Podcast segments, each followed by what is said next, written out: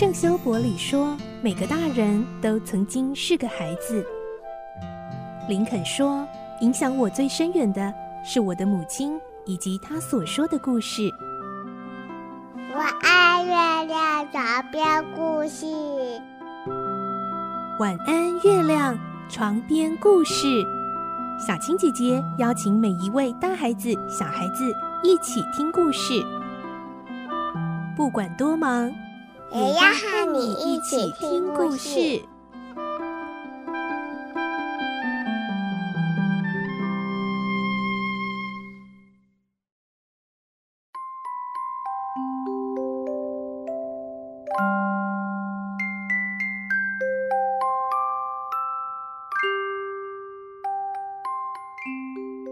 晚安，欢迎你和我们一起听故事。我是小青姐姐。这个星期我们继续来听《所罗门王宝藏》的故事，今天是二十四集喽。我们的故事内容是改编自东方出版社《世界少年文学必读经典六十》《所罗门王的宝藏》同名书籍。上个星期我们听到亨利男爵他们到了古挂纳国，也见到了十分残忍的兹瓦拉王。今天我们会听到，在兹瓦拉王身边总是跟着一个那个像瘦小猴子一样的人，原来是古挂纳国的魔法师，就是妖婆葛考尔。葛考尔看到亨利男爵他们这群不速之客，会说些什么呢？来听今天的故事，《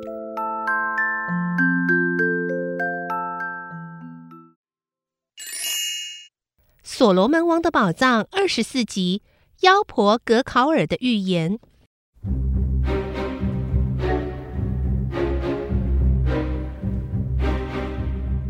克达缅故意刺激兹瓦拉王，要他让自己的儿子来做试验，试试看他们是不是真的能够用神迹来杀人。而斯克拉听到克达缅这些挑战的言语，吓得赶快躲到侍卫的后面。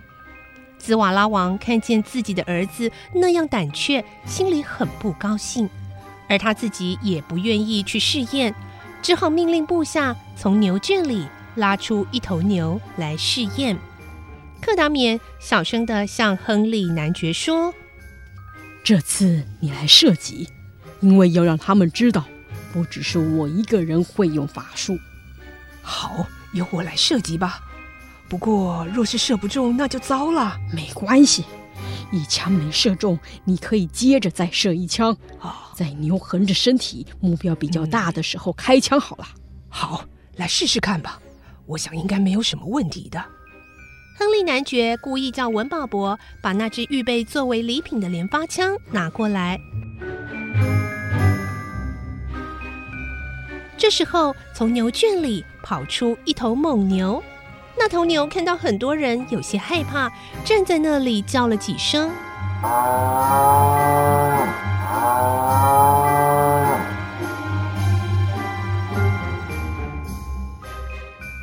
克达缅说：“亨利男爵，现在开始。”亨利男爵很冷静的端起了枪，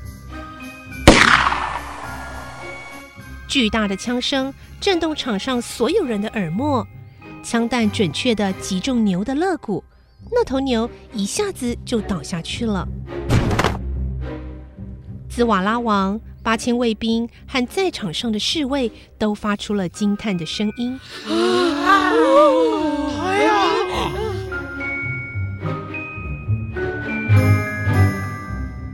克达缅得意地说：“兹瓦拉王，你看，从外星球来的人不说谎吧？”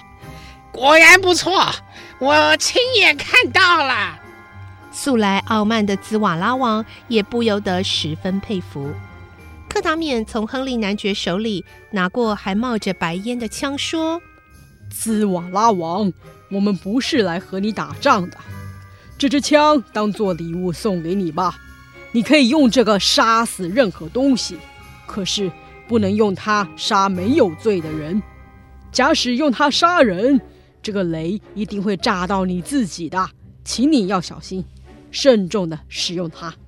说完了，就把枪递给他。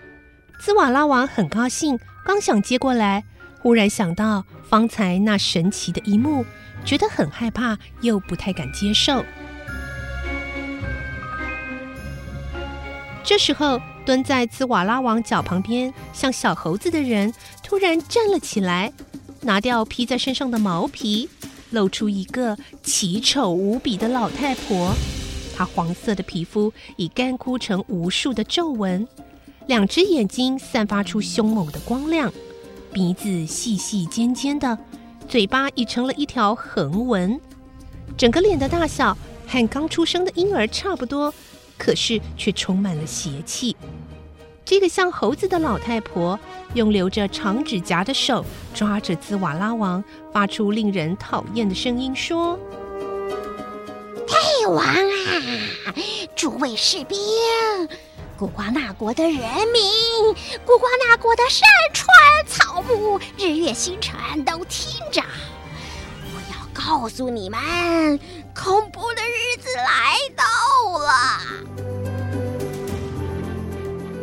法师葛考尔妖婆因为年纪太大的关系，有点上气不接下气，最后的雨声已经变成了哭嚎，使人听了心惊胆战。他继续说：“血，血，可怕的血，到处都是血，血流成河，血腥味，地面都被血染红了，血流成河。”我活得太久了，我从前也看过一次像这样流血的事，不久我还能再看一次，真是让人高兴啊！白人要注意，你们知道我活了多大岁数吗？我从前见过一个白人来到这里。克达面这时候对亨利男爵古特上校说。那个白人是西路贝斯，西路贝斯在三百年前的记录里也曾提到要杀死葛考尔妖婆，不会错的，一定就是这个怪物。看到这些神奇古怪的事情，大家都被吓得愣住了。葛考尔妖婆仍继续不断的说：“兹瓦拉大王，古瓜纳国的人民啊！”我认识你们的祖先，因为我年纪大了。但是那三座山比我年纪还大，修那条大道的，在岩石上雕刻的，在那三座山上挖洞的都是白人。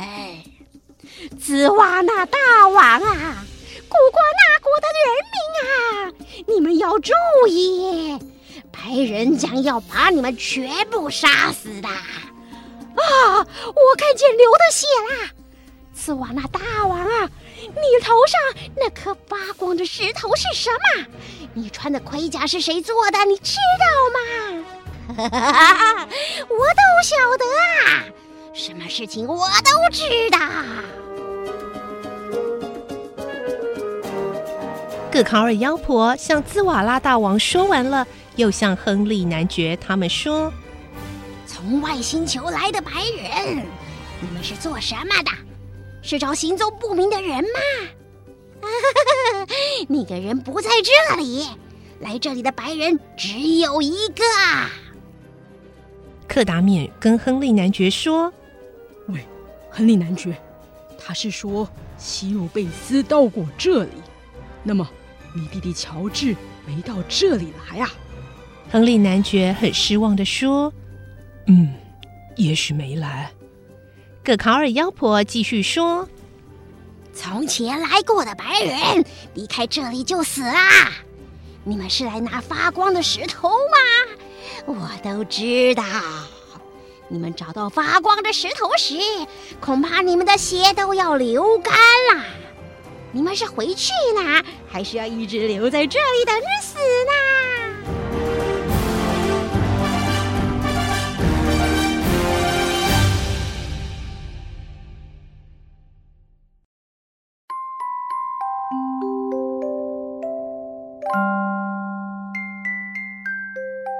在今天的故事里，我们听到了这个妖婆格考尔，她说了这些可怕的预言，真的会成真吗？今天的故事我们就先听到这喽，明天我们再继续来听，在古瓜纳国他们还会发生哪些事呢？我是小青姐姐，我们明天再见喽，拜拜。小朋友要睡觉了，晚安。